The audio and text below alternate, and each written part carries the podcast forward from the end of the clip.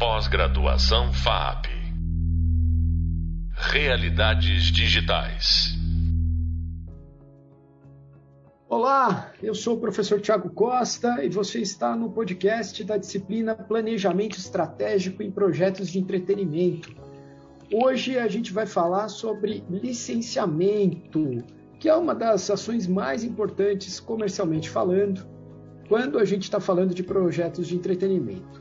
Eu vou falar disso e de muito mais com quem vive isso no dia a dia, que é o meu amigo André Chiapeta, que é producer lá na Taps Games. Então, vamos nessa, André, vamos conversar um pouquinho. Eu queria começar pedindo para você se apresentar. Tudo bom, André? Obrigado, Thiago. É, então, como me apresentou, eu sou producer aqui na TEPS, essa é a minha posição atual, mas é, já estou no mercado de games aí há bastante tempo. É, posso dizer, sou praticamente um dinossauro aí do, dos games. Comecei lá atrás, em 2010, entrei no, no mercado. Sou formado em game design aqui né, em São Paulo, faculdade aqui em São Paulo, e também depois fiz uma especialização lá em Vancouver.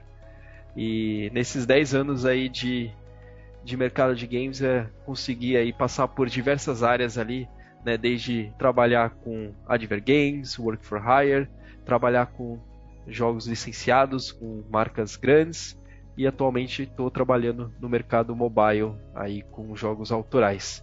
É, e também tive o privilégio de conseguir lançar alguns títulos aí para a grande maioria dos consoles.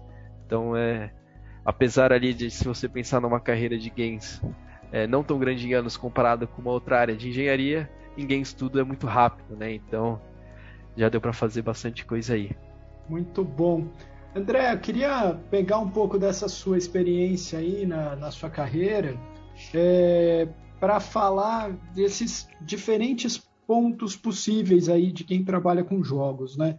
E pegando especialmente, você falou ali do, do, do Adver Games, né? A, que é, vamos só explicar para quem está ouvindo a gente, que são esses jogos que têm uma intenção publicitária, é isso? Como é que você explica um Adver Game para as pessoas?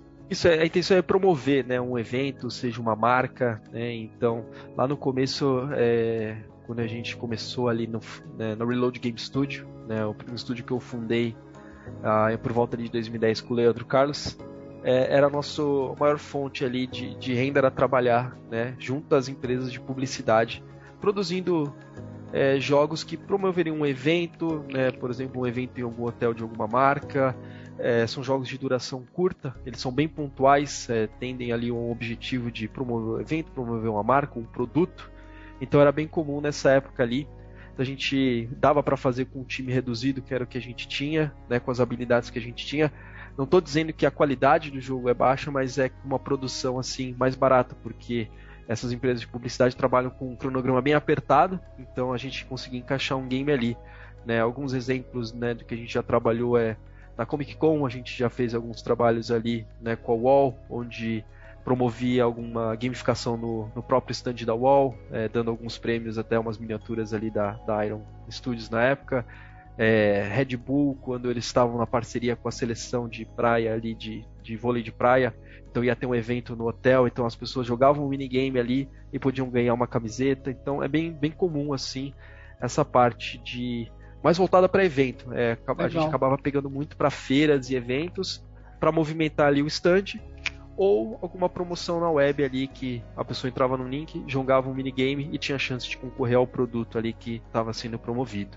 Muito bom você falar disso, porque é uma oportunidade de negócios, né, para quem está querendo empreender é, e tem o sonho de fazer o seu jogo autoral, é, mas precisa também, de repente, ter uma fonte de receita mais rápida, né?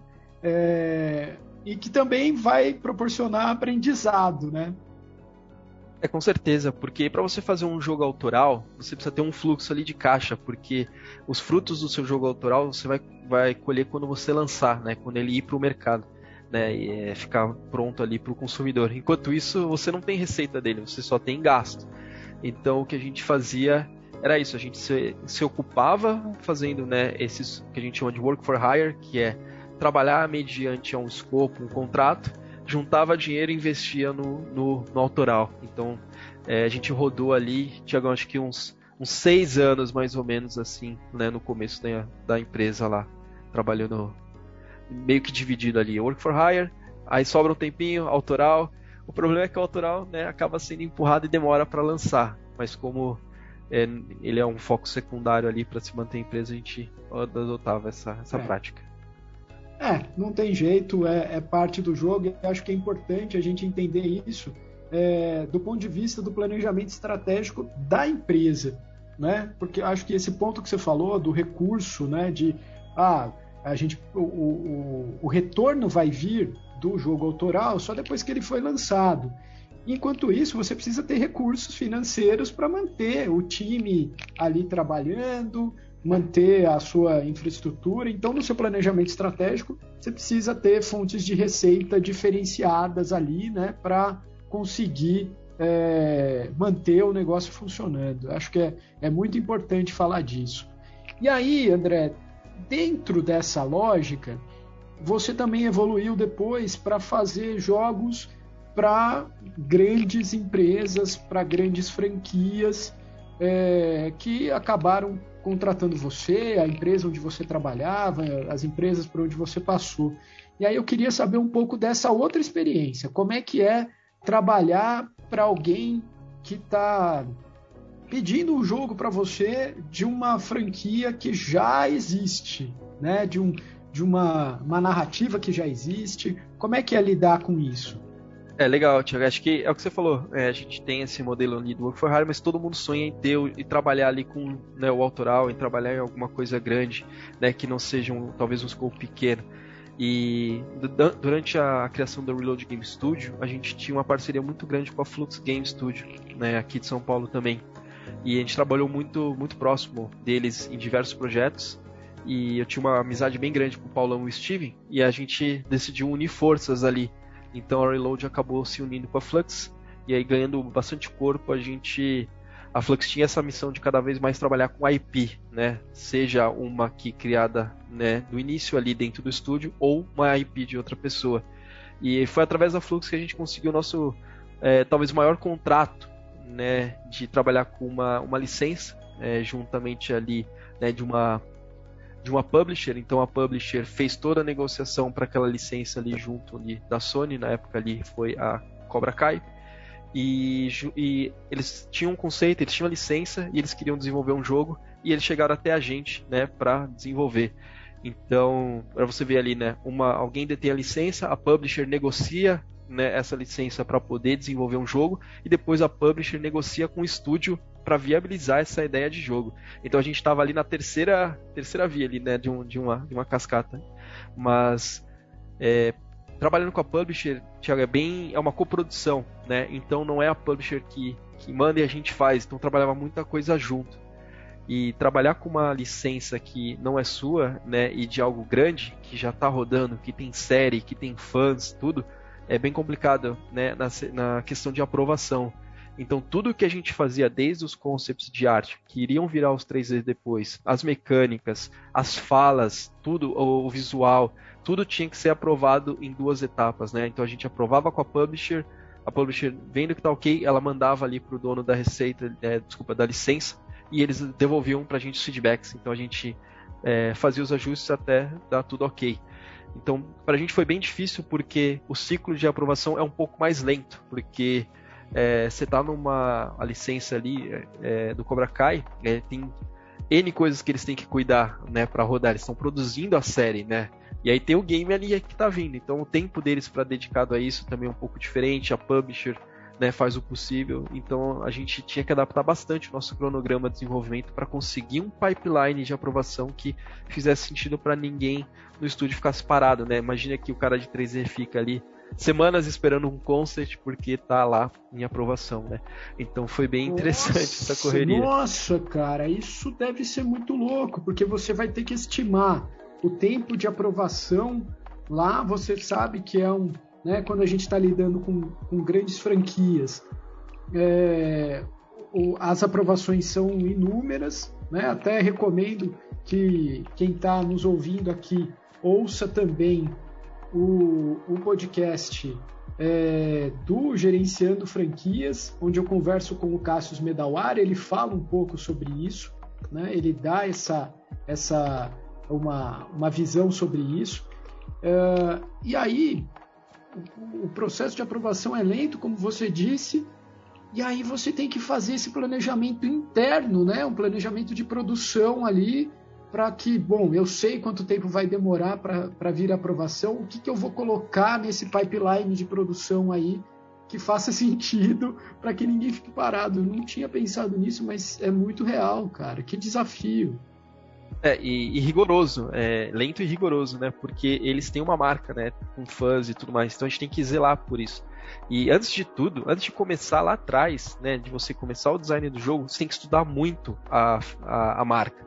Né? Você tem que entender tudo ali. Então a gente fez toda uma imersão, né? Como a gente, todo mundo assistiu a série, todo mundo fez toda uma imersão do universo, né? Mesmo que a série não aborde né, a trilogia lá, a gente também assistiu. Então, para você ter toda uma imersão assim, que todo mundo trabalhando no projeto sabe tudo que está acontecendo, porque tudo que tiver naquele game que conecta com a marca tem que fazer sentido com, com o universo, né?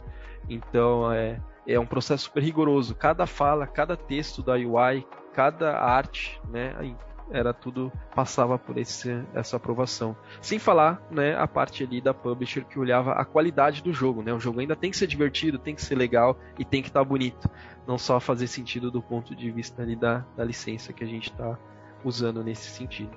É, eu vou fazer um, um, um, adendo aqui importante, né? Que no mundo dos games a gente tem o estúdio, a publisher né, e eventualmente a dona da franquia, né, que é nesse caso aqui, o André está contando a experiência de Cobra Kai.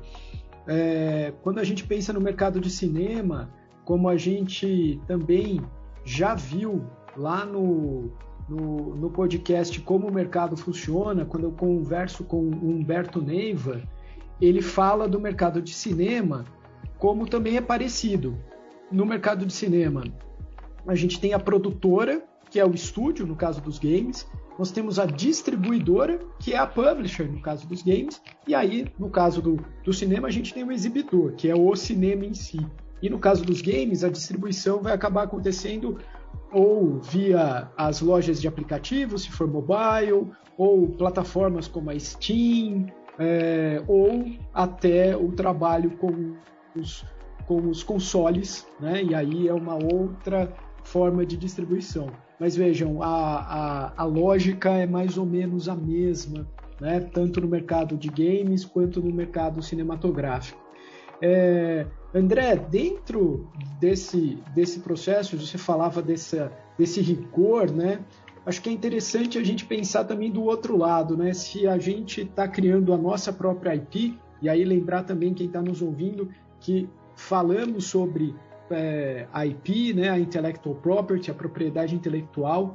Isso é parte do, dos conteúdos que você tem aqui, né, tanto no Hub Visual quanto no, no Hub Sonoro e muito também no, no Hub Leitura.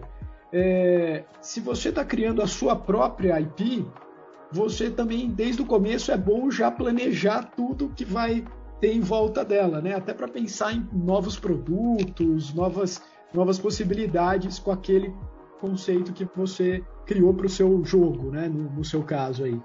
É, com certeza, né? O primeiro passo também é entender para quem que você está criando essa IP, né? Então, tem todo um estudo ali que você faz de referências, é, por exemplo, quando a gente vai criar um jogo, a gente não olha só outros jogos que são para aquele mesmo público ou que são para aquela mesma comunidade. A gente olha filmes, séries, livros, sites, é, imagens, tudo que aquele público gosta ali para fazer o nosso. A gente olha um mood board, né, assim mais ou menos. Então é, a gente estuda bastante ali para criar uma IP, né? Mesmo que é, como é, que a gente está ali, todo mundo tem aquela aquele jogo que sempre gostaria de fazer no coração, né? é querendo ou não, você, você é o público-alvo, se você for parar pra pensar, né? Quem que você gosta, né? Porque gerou você até essa ideia. E você começar a entender, você vê que tem muita gente igual a você. Então, é, é super importante ali, quando você for criar sua, sua IP, você fazer esse, esse estudo aí, né, de, de mercado. Eu sei que é difícil, é, pesquisas são caras, né? Mas é, dá para fazer assim de uma forma, né, estudando ali o, o mercado. A gente gasta bastante tempo, Tiago, em pré-produção, pensando mesmo nisso, né? Para quem que vai ser, é, dependendo do público, a gente muda um pouco a arte para cá, muda um pouco para lá, é, a própria é, narrativa, né, o tom, o humor, né, as referências culturais, né, e tudo mais. Então é isso é super importante entender para quem que é aquele aquele jogo, né, que cada vez mais vai ficar mais fácil ali de você aparar as arestas do design e chegar num, num produto assim, bem, bem sólido. É, muito legal. Inclusive, vou pegar mais uma dica aí do André que foi essa do, da pesquisa, né? Nós falamos no podcast, inclusive, pesquisa de mercado, da importância disso. E lá o professor Lissandro, que foi meu convidado, ele fala disso, né? De que pesquisa é algo caro, mas que dá para você fazer é, uma boa pesquisa sem gastar muito, especialmente se a gente usar uma pesquisa qualitativa, que basicamente é isso, é, encontrar pessoas e conversar com essas pessoas e tentar extrair delas né, informações né? Não informações mercadológicas, mas isso que o André estava falando aqui, né? Entender a cabeça do público-alvo, o que, que o público quer, né? É... André, pensando para a gente ir amarrando aqui a nossa conversa, que é tão rápida, mas que é, tenho certeza que está sendo super útil para quem nos ouve. É, você ou a pessoa está lá, você já deve ter ouvido essa pergunta inúmeras vezes, mas pô, eu, como é que eu faço? Como eu dou o primeiro passo para lançar o meu jogo, para fazer o meu jogo chegar ao mercado? Que dica você dá para quem está começando? Ah, é, é bem, é, hoje em dia é bem mais fácil, a gente tem ali a tecnologia está bem mais acessível do que era lá atrás, então você consegue achar aí as game engines, né, que tem, dão todo o suporte. É, cara, não tente criar sua game engine do zero, use uma já pronta. É, e fazer um jogo assim para quem é, é, indie de garagem, né, que a gente gosta de falar, que tá começando, é igual montar uma, uma banda ali, né? Vai ter o baterista, o vocalista, o baixista, o guitarrista e você vai juntar na casa aí do pessoal, fazer aquele som e gravar, né, uma música. Em games é muito parecido, só que em vez de ali, cada instrumento você tem ali o programador, o game designer, o artista, o pessoal do som, e vai juntar ali com pessoas é, que estão ao seu redor, que estão com o mesmo objetivo de você de lançar um game. Lembrando que é muito difícil fazer sozinho, né? É uma área que é muito é muito melhor você trabalhar em grupo, inclusive é uma, uma skill legal você saber trabalhar em grupo, então juntar ali com o pessoal que está com esse mesmo objetivo. E o primeiro passo é tirar uma, uma ideia né, que está na cabeça e trazer para o papel. Né? Uma ideia na cabeça de nada serve se ela não tiver no papel bem documentada. Então é o que a gente fala ali. O primeiro passo é você conseguir no papel é enxergar a sua ideia e montar o passo a passo, para depois partir ali para a prática. Né? Então, esse seria o primeiro passo ali. É, como que eu faço um, um, documento de visão, né? Que a gente gosta de falar, né? O que, que é o meu, uhum. meu jogo? Se eu, e você conseguir explicar ele ali em 5 minutos para outra pessoa, depois de ler o seu papel, é, é que você passou aí no, no, no, teste, né? Se a pessoa não tiver dúvida do que você quer fazer. E aí depois disso é, é mão na massa, é escolher uma game engine que você e, as, e o, o, pessoal domina, escolher um, um, estilo de arte que faça sentido tanto para aquele produto quanto você consiga entregar e traçar metas, né? O que daqui para frente o que, que a gente quer em cada uma dessas entregas, né? Então esse que seria ali o, o, o primeiro passo. Perfeito. É... Perfeito, cara. Isso tem tudo a ver com o que falamos aqui ao longo dessa disciplina. Né? O que o André acabou de dizer foi o que a gente viu aí nos vídeos, né? já viu em outros podcasts, que é, em essência, planejar, fazer um bom planejamento, organizar as ideias, não sair fazendo, planejar. É isso que vai fazer a diferença para o seu jogo conseguir sair do papel e ir para o mundo, que a gente possa jogar e se divertir muito. Eu que sou gamer, o André que também é gamer, e se você está ouvindo nesse podcast, você provavelmente também é gamer. Então é para fazer essas coisas funcionarem e mais gente se divertir com o seu projeto. André, muito obrigado por estar aqui com, com a gente, contribuir para o pessoal que está estudando e querendo avançar nessa história. Muito obrigado, valeu! Valeu, eu que agradeço a oportunidade. É, passa rápido, né? Mas acho que foi, foi bem legal. Acho que deu para passar bastante informação ação bacana aí. É isso aí. Então, continue estudando e fazendo seus projetos organizados e prontos para saírem do papel. A gente se vê no próximo podcast e no próximo vídeo. Valeu! Pós-graduação FAP Realidades Digitais.